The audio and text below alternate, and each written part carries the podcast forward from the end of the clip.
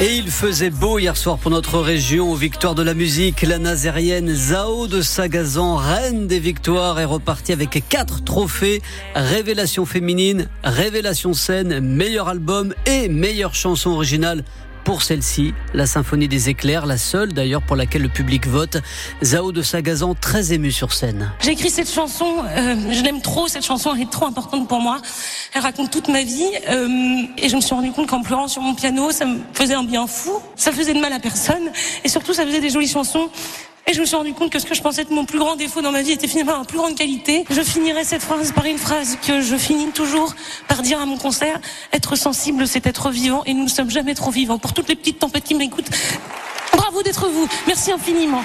Zao de Sagazan qui a également rendu hommage aux aides-soignants, son premier métier avant de se jeter dans la musique, son émotion à ses victoires de la musique à voir, revoir en image sur francebleu.fr, page Loire-Océan. Une figure du siècle, une conscience républicaine, l'esprit français. Les mots d'Emmanuel Macron hier pour saluer la mémoire de Robert Badinter, l'avocat garde des Sceaux qui avait porté l'abolition de la peine de mort, s'est éteint à l'âge de 95 ans.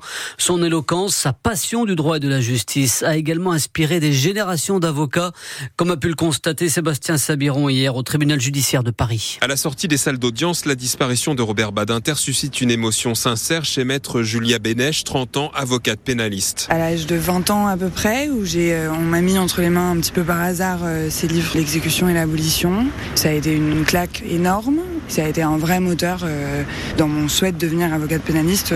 c'est une figure très très importante pour moi. Maître Joël Verba a lui été étudiant de Robert Badinter à l'université Panthéon-Sorbonne. Professeur émérite, il y donnait un cours sur les institutions judiciaires. C'était une matière un peu ardue, un peu austère, mais lui, il y mettait beaucoup de passion. On était impressionnés d'avoir cours avec lui. Il était très courtois, il nous prenait au sérieux. Je ne savais pas encore que je serais avocat. Je regrette, avec le recul, de ne pas avoir suffisamment profité de sa présence. L'éloquence, la rigueur et la ténacité de Robert Badinter qui inspire ses confrères pénalistes, dont maître Vincent de la Morandière. Ça nous arrive souvent d'être parfois désespérés par des jugements qui nous scandalisent ou qui nous choquent. Et en fait, l'exemple de Badinter, pour nous avocats, c'est un exemple de constance et d'acharnement. C'est-à-dire qu'il n'a jamais laissé tomber. Sa lutte pour l'amélioration des conditions de vie en prison a également marqué cette génération d'avocats dont Robert Badinter souhaitait qu'elle reprenne le flambeau de ses combats. Robert Badinter qui avait également passé une année au début de la Seconde Guerre mondiale au lycée Clémenceau de Nantes. Depuis hier, des anonymes peuvent venir signer un registre de condoléances au ministère de la Justice à Paris. Le périphérique de Nantes est une nouvelle fois fermé jusqu'à demain entre la porte de la Beaujoire et la porte de la Chapelle dans les deux sens suite aux fortes pluies des derniers jours. En effet, le Gèvre a débordé. Une déviation est en place. L'homme qui a blessé un père et son fils à coups de couteau, c'était en début de semaine à Sion-les-Mines au nord de la Loire-Atlantique a été placé en détention provisoire. Il a reconnu être l'auteur de l'agression, mais les raisons restent inconnues. L'armée israélienne bombarde fortement ce matin le secteur de Rafah à la pointe sud de la bande de Gaza où 1 300 000 Palestiniens vivent désormais. Le Premier ministre Benjamin Netanyahou a ordonné aux militaires de préparer un plan d'évacuation des centaines de milliers de civils sur place avant une éventuelle offensive terrestre. L'ONG Human Rights Watch craint des conséquences catastrophiques. C'est le début des vacances pour les habitants de la zone C, les Parisiens. Qui devraient être nombreux à prendre l'air par exemple chez nous. Beaucoup de musées d'ailleurs rouvrent leurs portes comme à Saint-Nazaire où plus de 300 000 visiteurs se pressent chaque année dans les quatre musées de la ville. Et d'ici à mercredi ou jeudi de la semaine prochaine, eh bien, le 2 millionième visiteur est attendu au musée d'Escale Atlantique. Marie Bibard de l'Office de tourisme Saint-Nazaire renversante. Escale Atlantique, le musée paquebot, a ouvert en avril 2000. Et 24 ans après, oui, on va accueillir notre 2 millionième visiteur.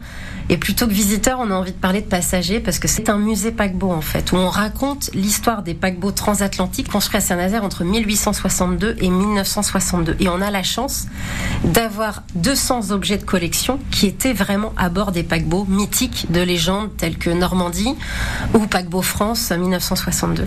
Donc on déambule, on se promène à travers tous les espaces de vie à bord. Le hall d'embarquement, les coursives, les cabines. C'est plus qu'une visite, c'est littéralement un voyage et on devient anciens passagers d'autrefois. Là, on est au 2 millionième, donc on n'a pas la date exacte, on attend les compteurs. Hein. Quand on va arriver au numéro 2 millions, je vais pas spoiler, mais en tout cas, il y a une belle surprise qui est prévue pour récompenser ce 2 millionième passager à bord d'Escale Atlantique. Haha, Marie Bibar avec Hélène Roussel, le musée Escale Atlantique. Tous les détails pratiques sur francebleu.fr.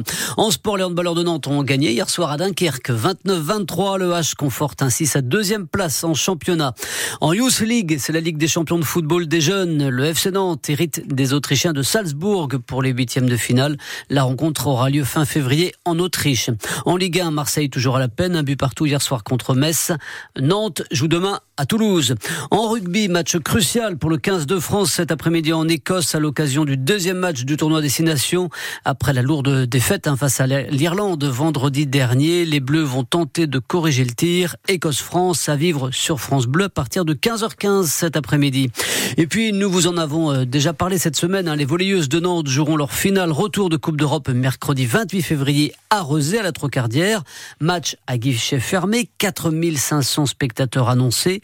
Le club cherche un diffuseur télé pour retransmettre la rencontre. Elles ont osé se qualifier, osé le diffuser, écrivent les Neptunes à bon entendeur.